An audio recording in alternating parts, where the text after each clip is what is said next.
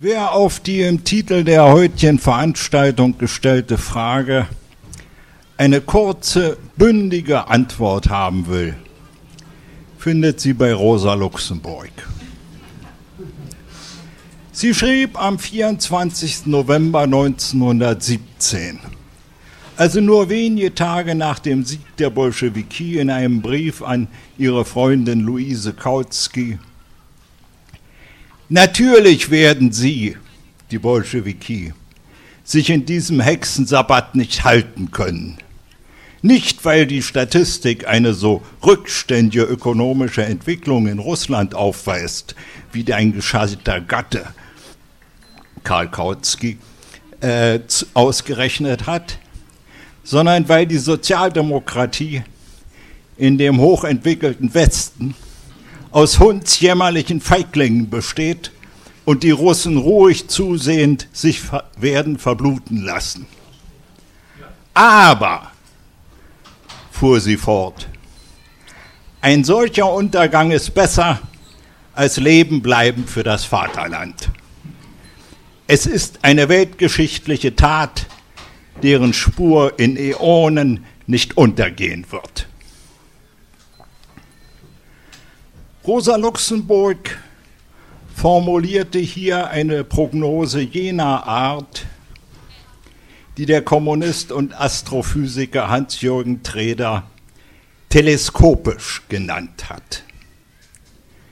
So wie weit entfernte Himmelskörper durch das Teleskop betrachtet ganz nah erscheinen, so erscheinen in weiter Zukunft liegende Ereignisse in der teleskopischen Prognose als unmittelbar bevorstehende.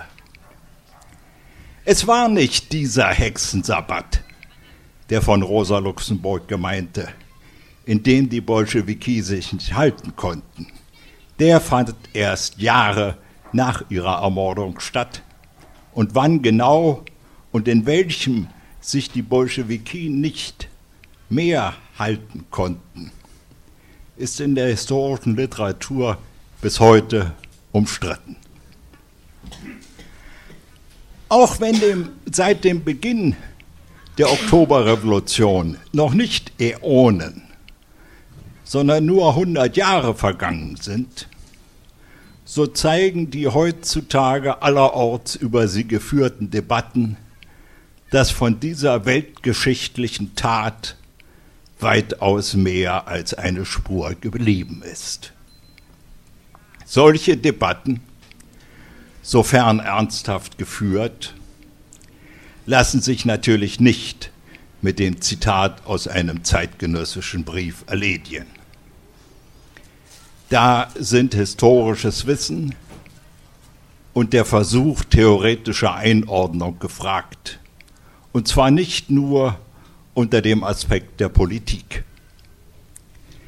In meinem Vortrag kann ich nur einige wenige dieser Aspekte betrachten und auch das nicht in der wünschenswerten Ausführlichkeit. Ich möchte meine Überlegungen mit einer Feststellung beginnen, die Friedrich Engels 1885 in einem Brief an die russische Revolutionärin Vera Ivanovna Sasulic getroffen hat. Die Leute, die sich gerühmt haben, eine Revolution gemacht zu haben, haben noch immer am Tag darauf gesehen, dass sie nicht wussten, was sie taten. Dass die gemachte Revolution jener, die sie machen wollten, durchaus nicht ähnlich sah. Hegel nennt das die Ironie der Geschichte. Eine Ironie, der wenige historische Deatjeli, also Persönlichkeiten, entgehen.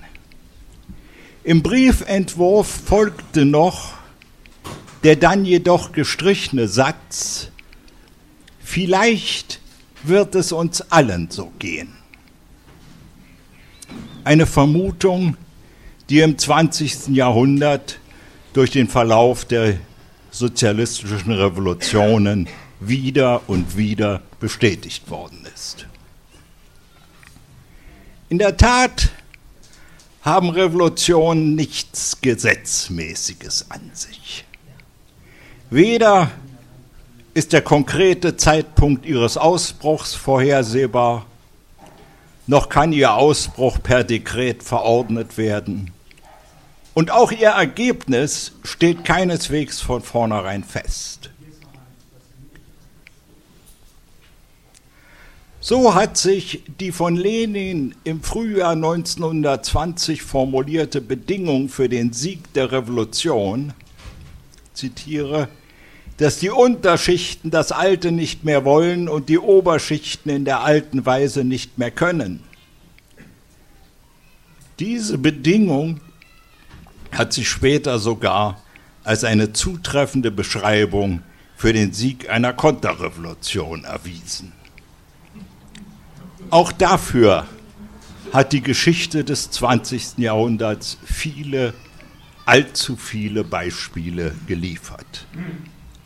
Für die Revolution arbeiten ist daher eine zwar sehr notwendige, aber ebenso unsichere Angelegenheit.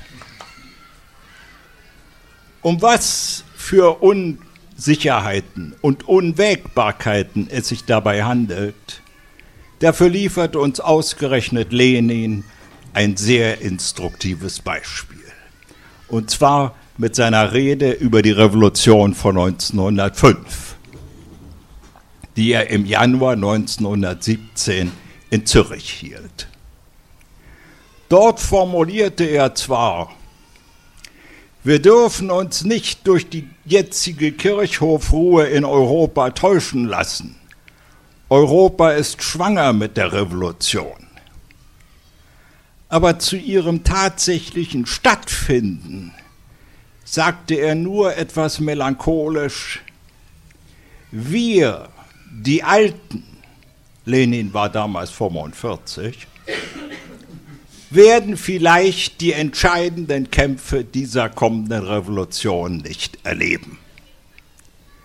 Sechs Wochen später brach die Februarrevolution aus, neun, Jahre, neun Monate später die Oktoberrevolution. Eine wunderbare Fehlprognose, aus der auch für die Gegenwart einiges zu lernen ist. Am 24. November 1917, am selben Tage, als Rosa Luxemburg ihren eingangs zitierten Brief schrieb, meinte der spätere Mitbegründer der Kommunistischen Partei Italiens, Antonio Gramsci, in der Zeitung Avanti, die Revolution der Bolschewiki ist die Revolution gegen das Kapital von Karl Marx. Diese Aussage wird vor allem von jenen gern zitiert, die mit Kautsky und Plechanow und gegen Lenin meinen, Russland sei noch nicht reif für die sozialistische Revolution gewesen. Aber genau dies war nicht seiner Rede Sinn. Denn Gramsci stellte in seinem Zeitungsartikel fest, zitiere, die Tatsachen haben die kritischen Schemata zersprengt innerhalb derer die Geschichte Russlands nach den Grundprinzipien des historischen Materialismus hätte ablaufen müssen. Die Bolschewiki ignorieren Karl Marx. Sie bestätigen mit der vollendeten Aktion, dass die Grundprinzipien des historischen Materialismus nicht so ehernd sind, wie man denken könnte und gedacht hat. Und wenn die Bolschewiki einige Sätze des Kapitals leugnen, so leugnen sie doch nicht sein immanentes, belebendes Denken. Sie sind eben keine Marxisten. Das ist alles. Sie haben auf dem Werk des Meisters keine oberflächliche Lehre aus dogmatischen und undiskutierbaren Behauptungen errichtet. Sie leben das marxistische Denken. Das ist so ziemlich das glatte Gegenteil der Gramsci-Interpretation derer, für die es 1917 in Russland nur eine Revolution gab, die Februarrevolution. Und die die Oktoberrevolution zum Oktoberumsturz oder gar zu einer putschistischen Aktion Lenins degradieren. Darüber hinaus stellte Gramsci die Revolution in einen völlig anders gearteten historischen Kontext. Ich zitiere weiter. Warum sollte das russische Volk darauf warten, dass sich die Geschichte Englands in Russland wiederhole? Dass sich in Russland eine Bourgeoisie bilde, dass der Klassenkampf ausbreche, damit das Klassenbewusstsein entstehe und endlich die Katastrophe der kapitalistischen Welt eintrete. Das russische Volk hat diese Erfahrungen im Denken gemacht und es bedient sich ihrer, um sich jetzt zu behaupten, wie es nach der, nach der Erfahrung des westlichen Kapitalismus sich, wie es sich der Erfahrungen des westlichen Kapitalismus bedienen wird, um sich binnen kurzem auf das Produktionsniveau der westlichen Welt emporzuarbeiten. Nordamerika ist kapitalistisch fortgeschrittener als England, weil in Nordamerika die Angelsachsen sofort in einem Stadium begonnen haben, das England erst nach einer langen Entwicklung erreichte. Das sozialistisch erzogene russische Proletariat wird seine Geschichte auf der höchsten Produktionsstufe beginnen, dort, wo England heute angelangt ist es beginnt selbstverständlich dort, wo andere bereits eine Perfektion erreichten. Und von dieser Perfektion wird es den Impuls erhalten, mit dem es jene ökonomische Reife erreicht, die laut Marx notwendige Bedingung des Kollektivismus ist. Die Revolutionäre schaffen selbst die notwendigen Bedingungen für die vollständige Verwirklichung ihres Ideals. Sie werden es schneller erreichen als der Kapitalismus. Soweit Gramsci 1917. Zu den Bedingungen des Kollektivismus ist bei Marx gerade mit dem Blick auf Russland eine interessante Entwicklung zu beobachten. Stellte er im Vorwort zur Erstausgabe des Kapitals lapidar fest, das industriell entwickeltere, entwickeltere Land zeigt dem Minderentwickelten nur das Bild der eigenen Zukunft. So schränkte er diese Aussage in der französischen Ausgabe des Kapitals ein auf die Minderentwickelten, die ihm auf der industriellen Stufenleiter folgen. Wer nun fragt, was Marx zufolge in den Ländern passieren könnte, die den Entwickelten nicht auf der industriellen Stufenleiter folgen, sei auf die von Engels und ihm zehn Jahre später, 1882, verfasste Vorrede zur russischen Ausgabe des Kommunistischen Manifests verwiesen. Dort stellten sie die Frage, kann die russische Obschina, eine Form des uralten Gemeinbesitzes an Boden, unmittelbar in die Höhere des kommunistischen Gemeinbesitzes übergehen? Oder muss sie umgekehrt vorher denselben Auflösungsprozess durchlaufen, der die geschichtliche Entwicklung des Westens ausmacht? Und sie gaben die ihrer Meinung nach, zitiere, einzige Antwort, die heutzutage möglich ist.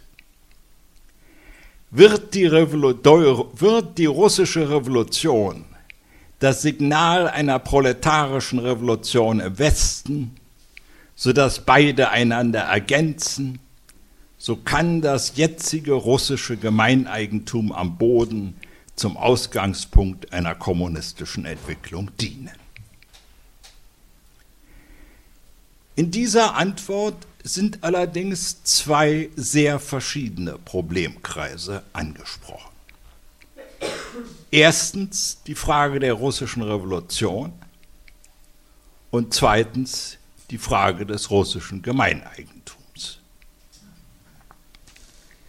Ihre Unterscheidung ist wichtig, sei es nur unter dem Aspekt, dass Lenin die eine positiv beantwortet hat und die andere negativ. Auch Lenin hatte im April 1907, also zehn Jahre vor der Revolution, prognostiziert, die russische Arbeiterklasse wird sich durch ihre mit vielen Fehlern behafteten revolutionären Aktionen die Freiheit erkämpfen und Europa einen Anstoß geben. Einen Anstoß geben. Das ist nicht mehr und nicht weniger als das 25 Jahre zuvor von Marx und Engels prognostizierte Signal. Und an dieser Auffassung hielt Lenin Zeit seines Lebens fest. 1847 hatte Friedrich Engels in den Grundsätzen des Kommunismus geschrieben, die kommunistische Revolution werde keine nationale Revolution sein, sondern eine universelle auf universellem Terrain. Also das, was Lenin 70 Jahre später Weltrevolution genannt hat.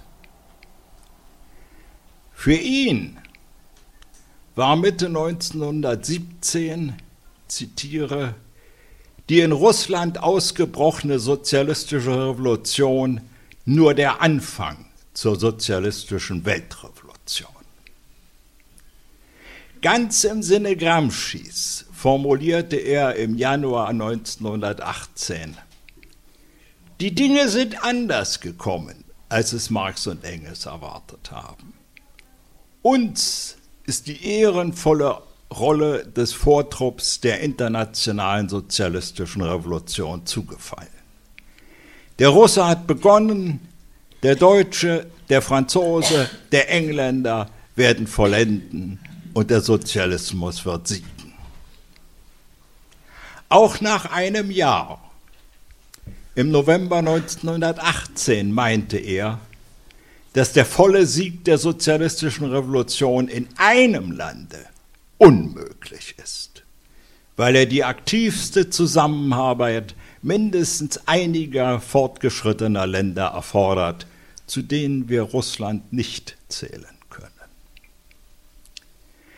Im Dezember 1919 hatte er nicht nur die Stirn in aller Offenheit und Öffentlichkeit zu erklären, dass wir die sozialistische Ordnung nicht sofort einführen können, dieser Erzatheist ließ dieser Aussage auch noch den Ausruf folgen, gebe Gott, dass unsere Kinder, vielleicht auch erst unsere Enkel, die Errichtung des Sozialismus bei uns erleben.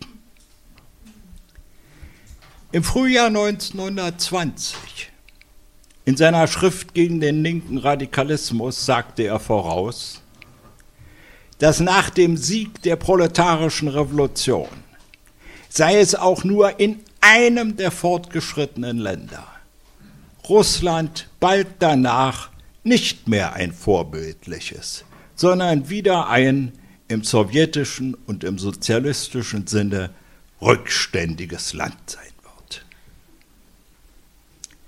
Noch in seiner letzten Arbeit, lieber weniger, aber besser, erschienen am 4. März 1923, fragte er, wird es uns gelingen, angesichts der Zerrüttung unserer Wirtschaft so lange durchzuhalten, bis die westeuropäischen kapitalistischen Länder ihre Entwicklung zum Sozialismus vollenden werden?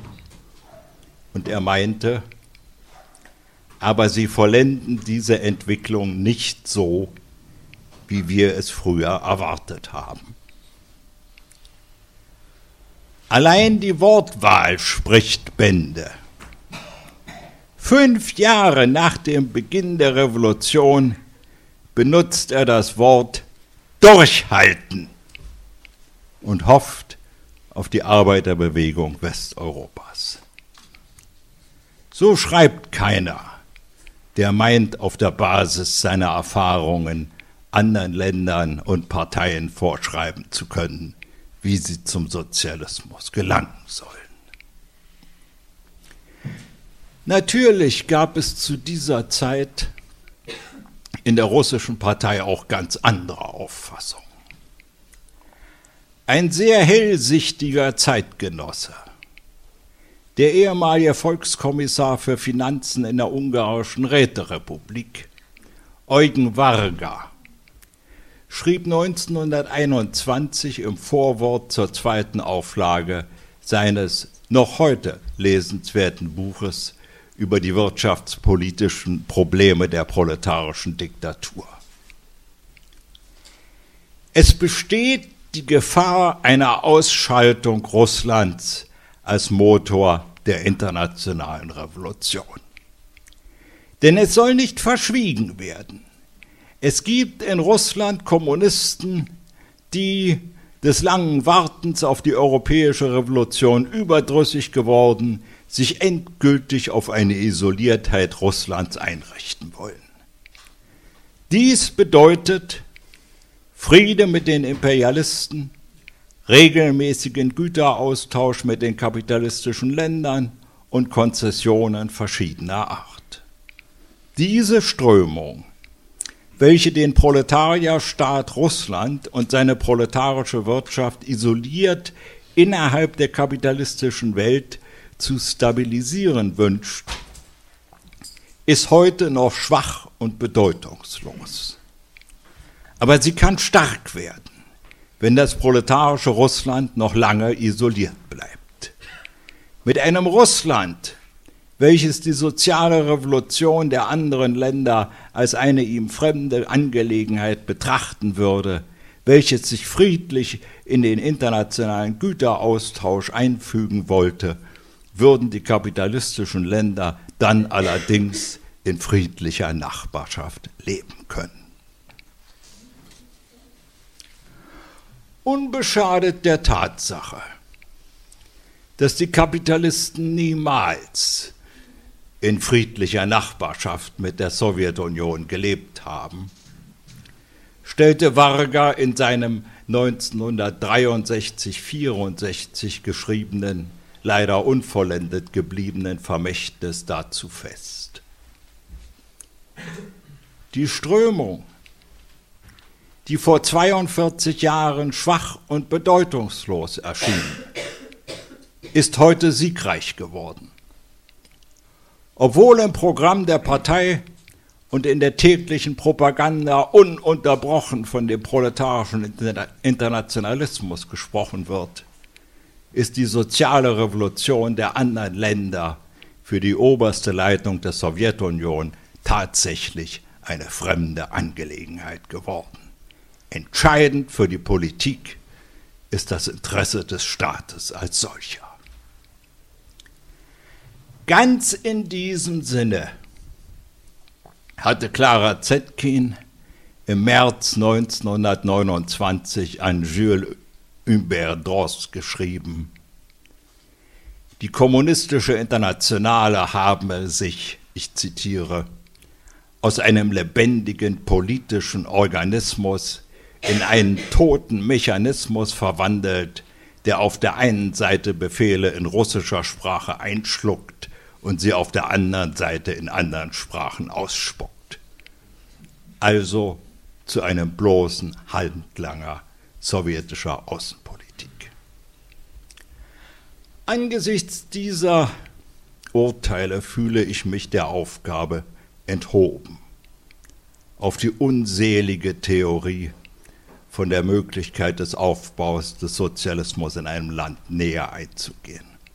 Eine Auffassung, die schon vor dem Tode Lenins verbreitet war und keineswegs erst 1924 von Stalin formuliert worden war.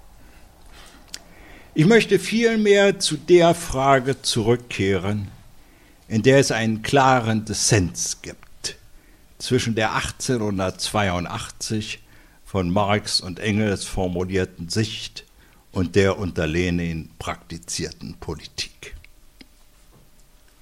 Waren diese beiden der Auffassung, dass das jetzige russische Gemeineigentum am Boden zum Ausgangspunkt einer kommunistischen Entwicklung dienen könne, so wurde dieser mögliche Ausgangspunkt durch das am Tage nach dem Ausbruch der Revolution verabschiedete Dekret über den Grund und Boden vernichtet.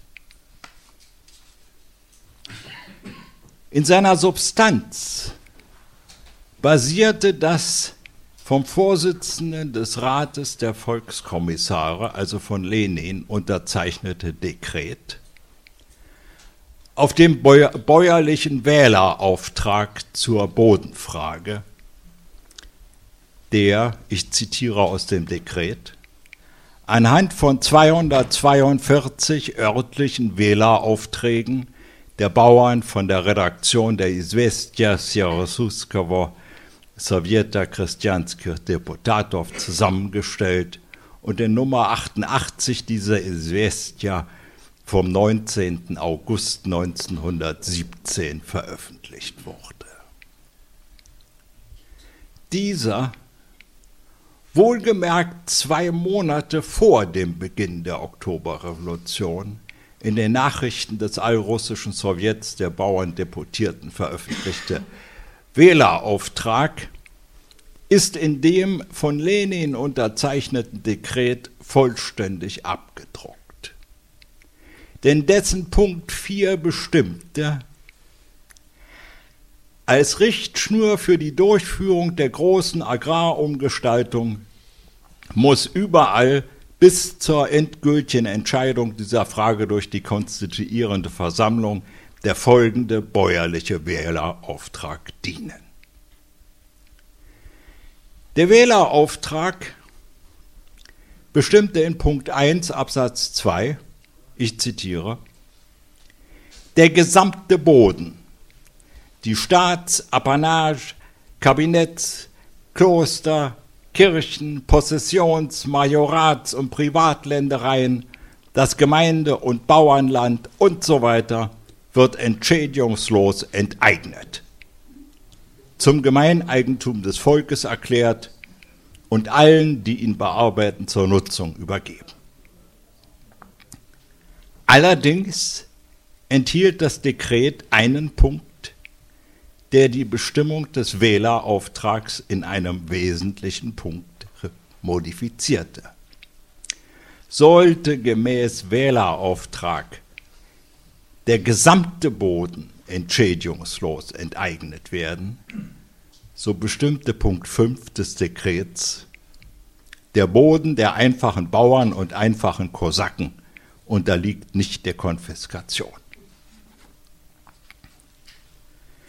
Lenin selbst hatte ein durchaus distanziertes Verhältnis zu Dekret und Wählerauftrag. In seiner Rede über die Bodenfrage, die er zur Verabschiedung des Dekrets hielt, stellte er fest, hier werden Stimmen laut, das Dekret selbst und der Wählerauftrag seien von den Sozialrevolutionären verfasst worden. Sei es drum. Es ist einerlei, von wem sie abgefasst worden sind. Als demokratische Regierung können wir einen Beschluss der Volksmassen nicht umgehen, selbst wenn wir mit ihm nicht einverstanden wären. Wenn die Bauern das Dekret in der Praxis anwenden und an Ort und Stelle durchführen, so werden sie in der lebendigen Wirklichkeit selbst erkennen, wo die Wahrheit liegt.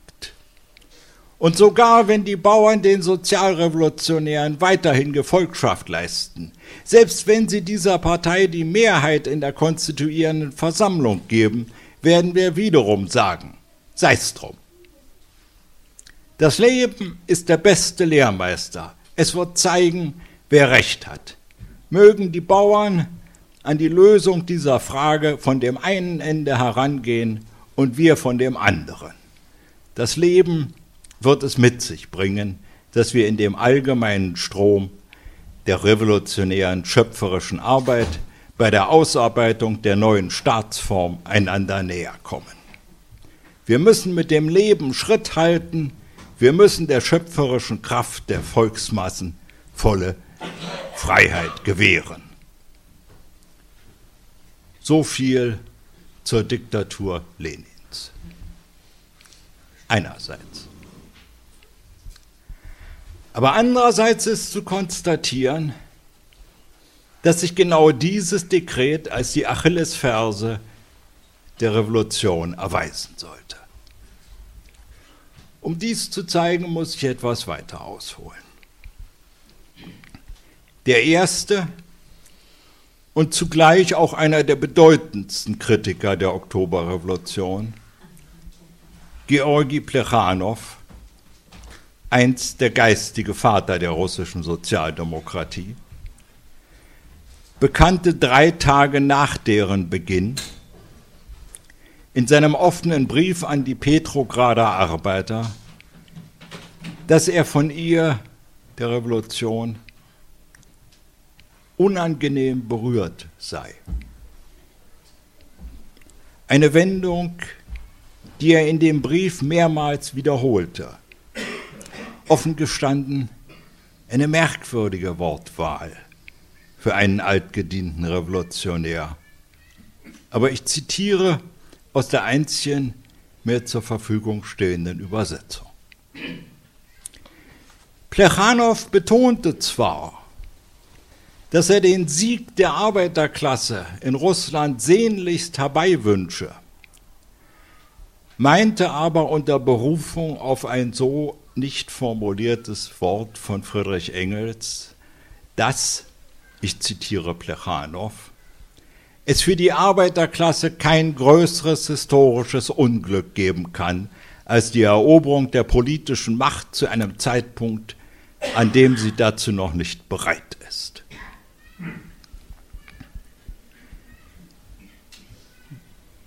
Die bewussten Elemente unseres Proletariats, so Plechanow weiter, seien verpflichtet, sich zu fragen, ist unsere Arbeiterklasse bereit, im gegenwärtigen Moment ihre Diktatur auszurufen?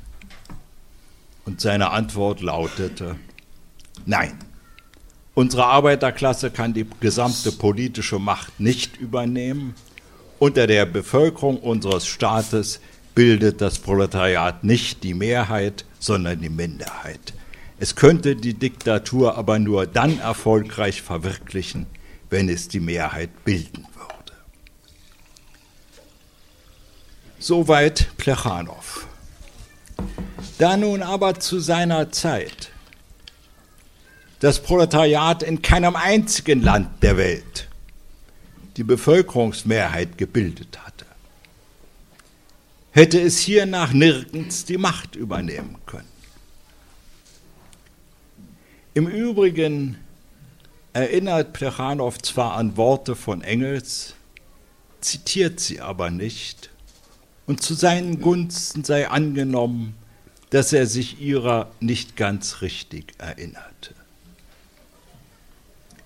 Denn in seinem Aufsatz Der deutsche Bauernkrieg hatte Engels natürlich nicht über die Arbeiterklasse geschrieben, sondern am Beispiel Thomas Münzers auf folgenden Umstand hingewiesen.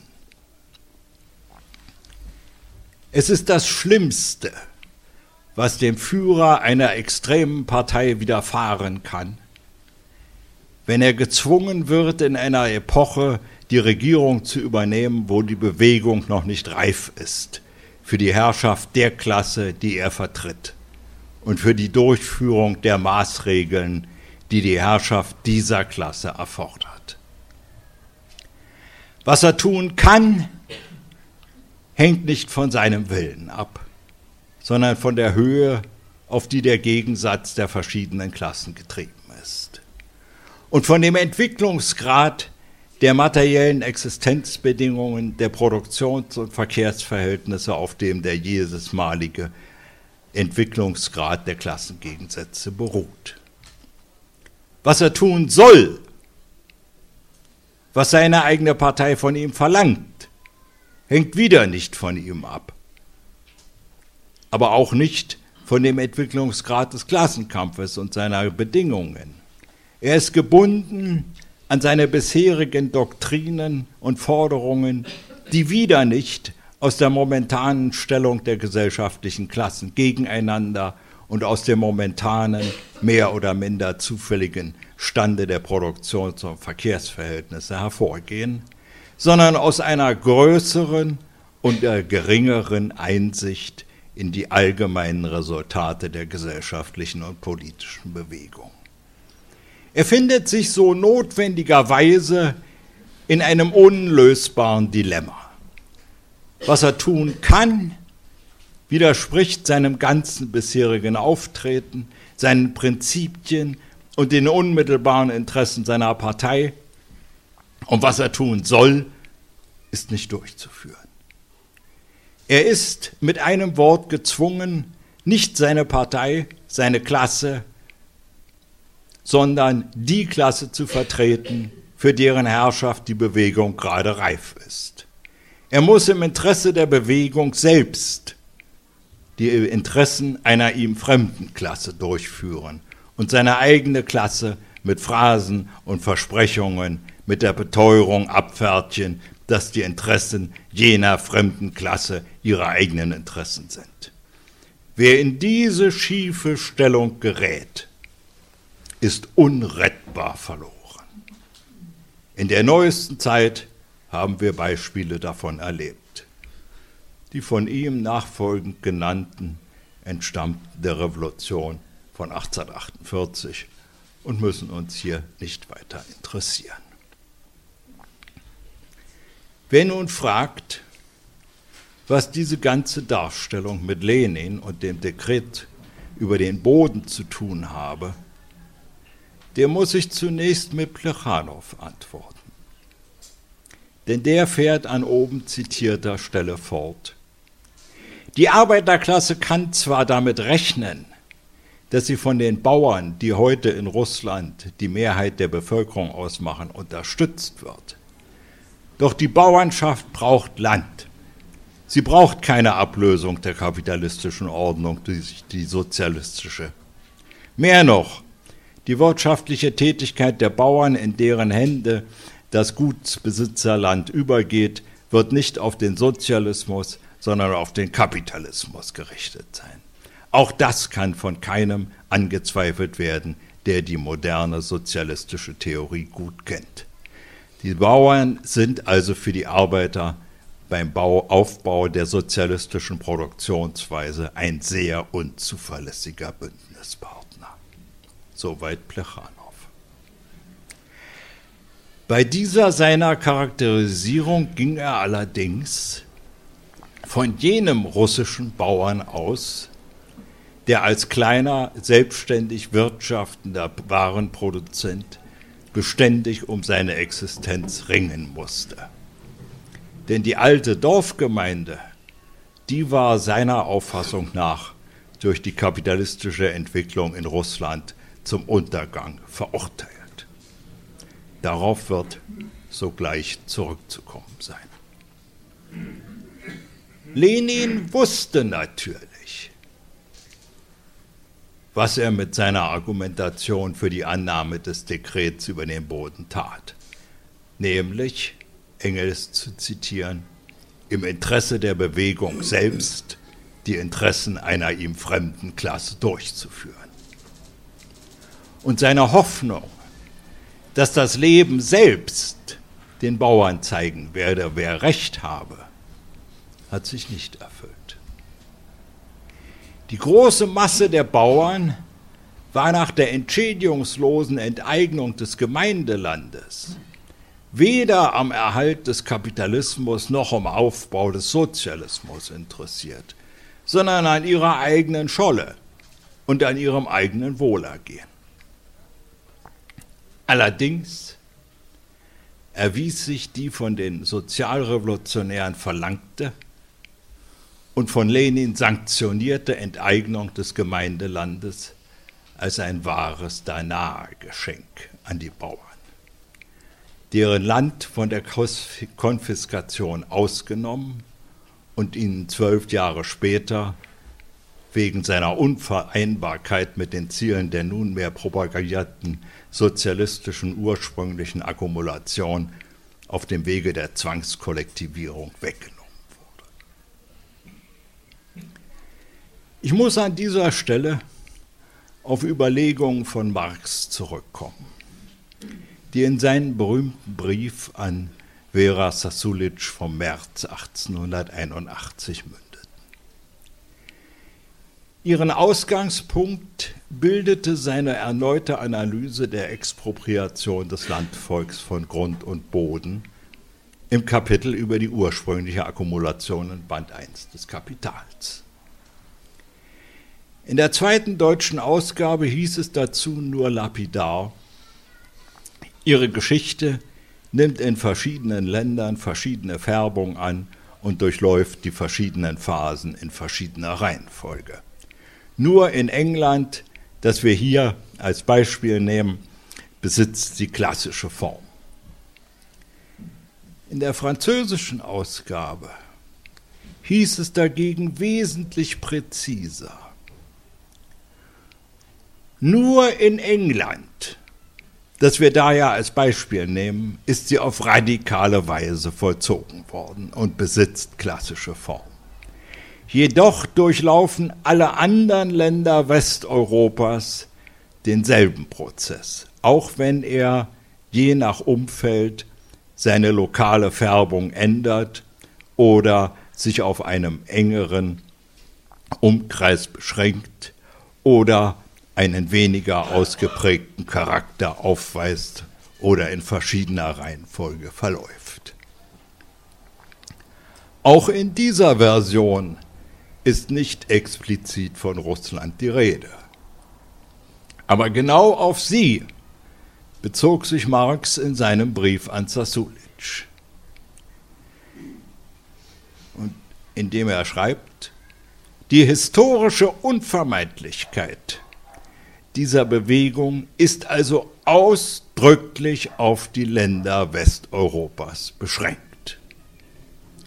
Als Grund dafür für diese Beschränkung zitiert er eine weitere Passage aus dem Kapital. Das Privateigentum, das auf persönliche Arbeit gegründet ist, wird verdrängt durch das kapitalistische Privateigentum, das auf der Ausbeutung anderer auf Lohnarbeit gegründet ist. Und Marx bemerkt zu dieser Stelle, bei der Bewegung im Westen handelt es sich um die Verwandlung einer Form des Privateigentums in eine andere Form des Privateigentums. Bei den russischen Bauern würde man im Gegenteil ihr Gemeineigentum in Privateigentum umwandeln. Auch in diesem Brief ist er davon überzeugt, dass diese Dorfgemeinde der Stützpunkt der sozialen Wiedergeburt Russlands sein Sowohl Plechanow als auch Lenin sahen das völlig anders. Und mit der, ich wiederhole, von den Sozialrevolutionären verlangten und von Lenin sanktionierten Enteignung des Gemeindelandes wurde genau dieser Stützpunkt zerstört und das Gemeineigentum in Privateigentum verwandelt. Auf einem unzerstörten, und durch die Enteignung der großen Privateigentümer gewaltig angewachsenen Gemeindeland. Eine technisch moderne und ökonomisch effektive Großraumwirtschaft aufzubauen, wäre im rückständigen Russland der 1920er Jahre nach den vorausgegangenen Interventions- und Bürgerkriegen gewiss ein schwieriges Unterfangen gewesen aber kein aussichtsloses Unternehmen. Dagegen hat sich die sowjetische Landwirtschaft bis zum Ende ihrer Tage, bis 1989, 91, nie wieder von den Folgen der stattdessen durchgeführten Zwangskollektivierung erholt. Großraumwirtschaften entstanden, aber effektiv haben sie nie gewirtschaftet. Und selbst die Versorgung der Bevölkerung mit Lebensmitteln konnte nie gesichert werden.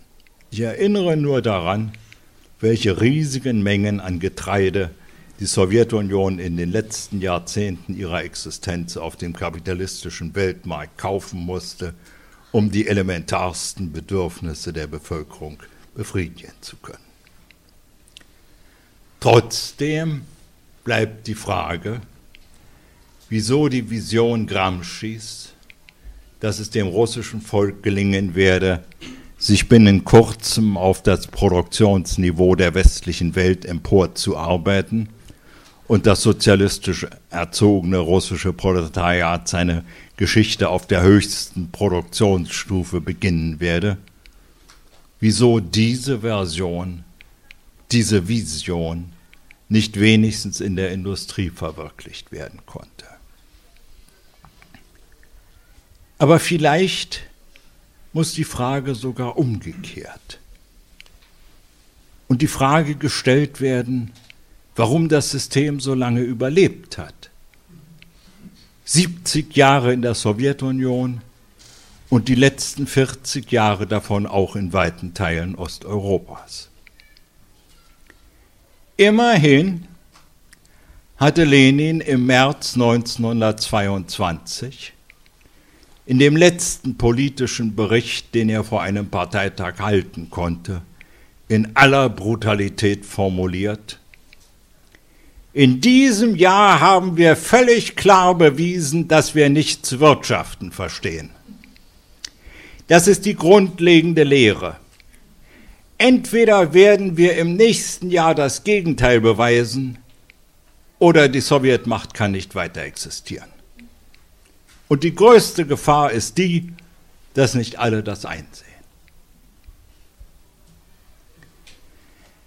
Dass die Sowjetmacht Lenins Voraussage zum Trotz weiter existiert hat. Das lag in der Tat an den historischen Besonderheiten der Sowjetunion und ihres Umfelds. Zunächst einmal war die Sowjetunion ein so riesiges Land, dass sie ihre Wirtschaft über Jahrzehnte nahezu autark entwickeln konnte. Kein anderes Land in Europa wäre dazu in der Lage gewesen. Da das Land so rückständig war, fiel ganz besonders ins Gewicht dass in den sieben Jahren von 1922 bis 1929 gar nicht so geringe sozialökonomische Fortschritte zu verzeichnen waren, insbesondere in der Lebenslage der Masse der Bevölkerung.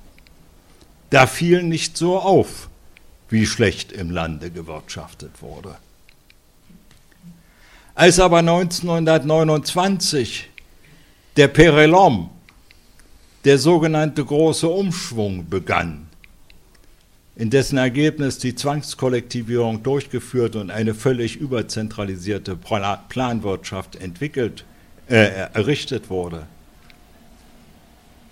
Genau in diesem Jahre brach in den kapitalistischen Industrieländern eine verheerende Überproduktionskrise aus, die in vielen Bereichen bis zum Ausbruch des Zweiten Weltkriegs andauerte.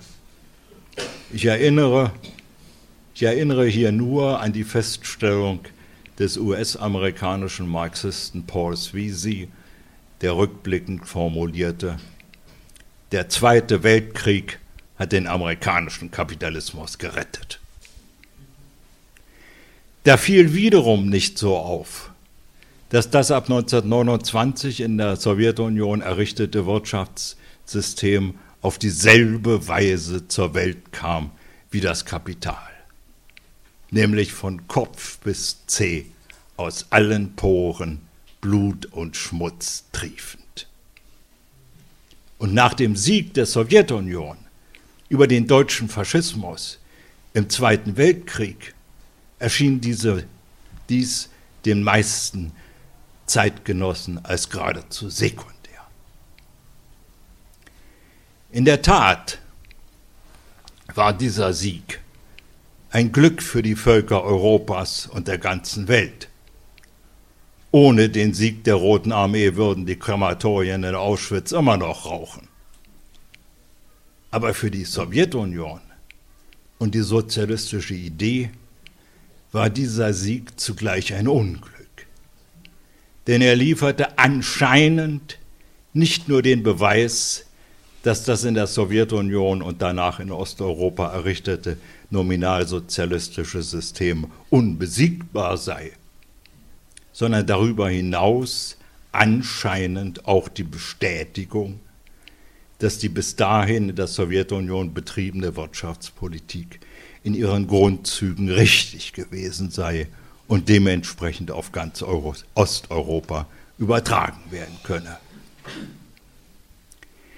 Dieses weiter so, das war die Tragik der Geschichte. Der Sieg als sicherste Basis für die kommende Niederlage.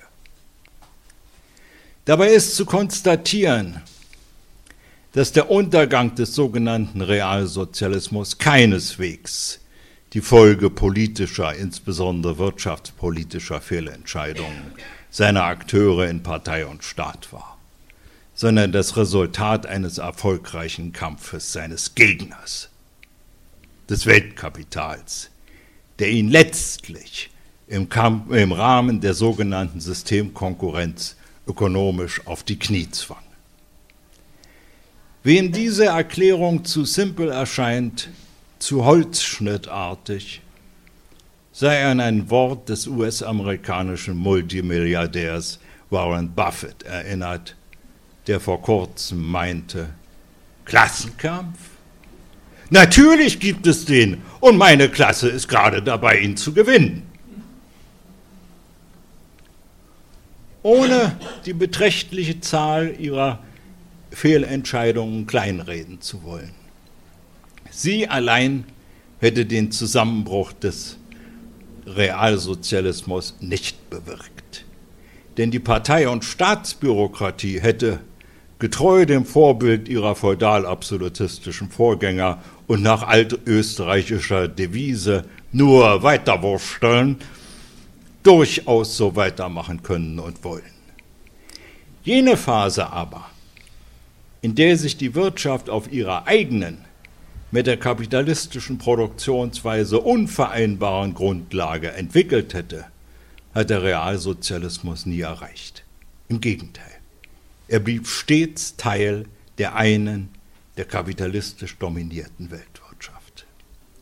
Schließlich hat die Rückkehr von der nominalsozialistischen zur realkapitalistischen Produktionsweise den gültigen Beweis für die Kompatibilität der beiden erbracht. Ein Vorgang, der zwar ungeheure soziale Härten für die Masse der Bevölkerung mit sich brachte, aber weitestgehend ohne Widerstand hingenommen wurde. Die nach Marx in jeder Beziehung ökonomisch, sittlich, geistig mit den Muttermalen der alten Gesellschaft behaftete sozialistische Gesellschaft, der sogenannte Realsozialismus, fiel wie ein Kartenhaus in sich zusammen.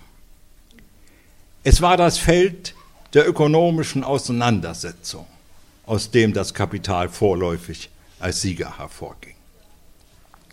Dies näher zu analysieren, wäre das Thema eines weiteren Vortrags. Einige Überlegungen dazu habe ich in der neuesten Nummer vom Luna Park veröffentlicht. Aber nicht so möchte ich meinen Vortrag beschließen, sondern noch einmal zu Rosa Luxemburg zurückkehren. In ihren heutzutage so gern gegen die Oktoberrevolution und deren bolschewistische Führung verwendeten analytischen Betrachtungen zur russischen Revolution bemerkte sie abschließend, das wichtigste Problem des Sozialismus, gerade die brennende Zeitfrage sei die Aktionsfähigkeit des Proletariats, die revolutionäre Tatkraft der Massen, der Wille zur Macht des Sozialismus überhaupt. In dieser Beziehung waren Lenin und Trotzki mit ihren Freunden die Ersten, die dem Weltproletariat mit dem Beispiel vorangegangen sind. Sie sind bis jetzt immer noch die einzigen, die mit Hutten ausrufen können, ich hab's gewagt. Dies ist das Wesentliche und Bleibende der Bolschewiki-Politik. In diesem Sinne bleibt ihnen das unsterbliche geschichtliche Verdienst mit der Eroberung der politischen Gewalt und der praktischen Problemstellung der Verwirklichung des Sozialismus dem internationalen Proletariat vorangegangen zu sein und die Auseinandersetzung zwischen Kapital und Arbeit mächtig vorangetrieben zu haben. In Russland, ich zitiere immer noch Luxemburg, konnte das Problem nur gestellt werden. Es konnte nicht in Russland gelöst werden. Es kann nur international gelöst werden. Und in diesem Sinne gehört die Zukunft überall dem Bolschewismus. Denn auch dies gehört zu den Lehren der Oktoberrevolution. Was Engels vor 170 Jahren eine universelle Revolution auf universellem Terrain genannt hat und Lenin 70 Jahre später Weltrevolution. Das wird heute unter den Bedingungen eines global agierenden Weltkapitals nur als globale Revolution realisiert werden können. Gewiss wird diese Revolution auch zukünftig aus politischer Sicht einen nationalen oder regionalen Ausgangspunkt haben. Aber gewiss nicht in diesem schon im kommunistischen Manifest zumindest sehr missverständlich formulierten Sinne. Zitiere, das Proletariat eines jeden Landes muss natürlich zuerst mit seiner eigenen Bourgeoisie fertig werden. Im nationalen Maßstab ist mit einem global organisierten Kapital nicht fertig zu werden. Da können wichtige Teilerfolge erzielt, aber im nächsten Moment auch wieder zunichte gemacht werden. Das ist der Kern nicht einer angeblichen, sondern der tatsächlichen Globalisierung, die uns vor die welthistorische alternative globale Katastrophe oder globale Revolution stellt. Auch das ist eine bleibende Lehre aus der Oktoberrevolution. Danke.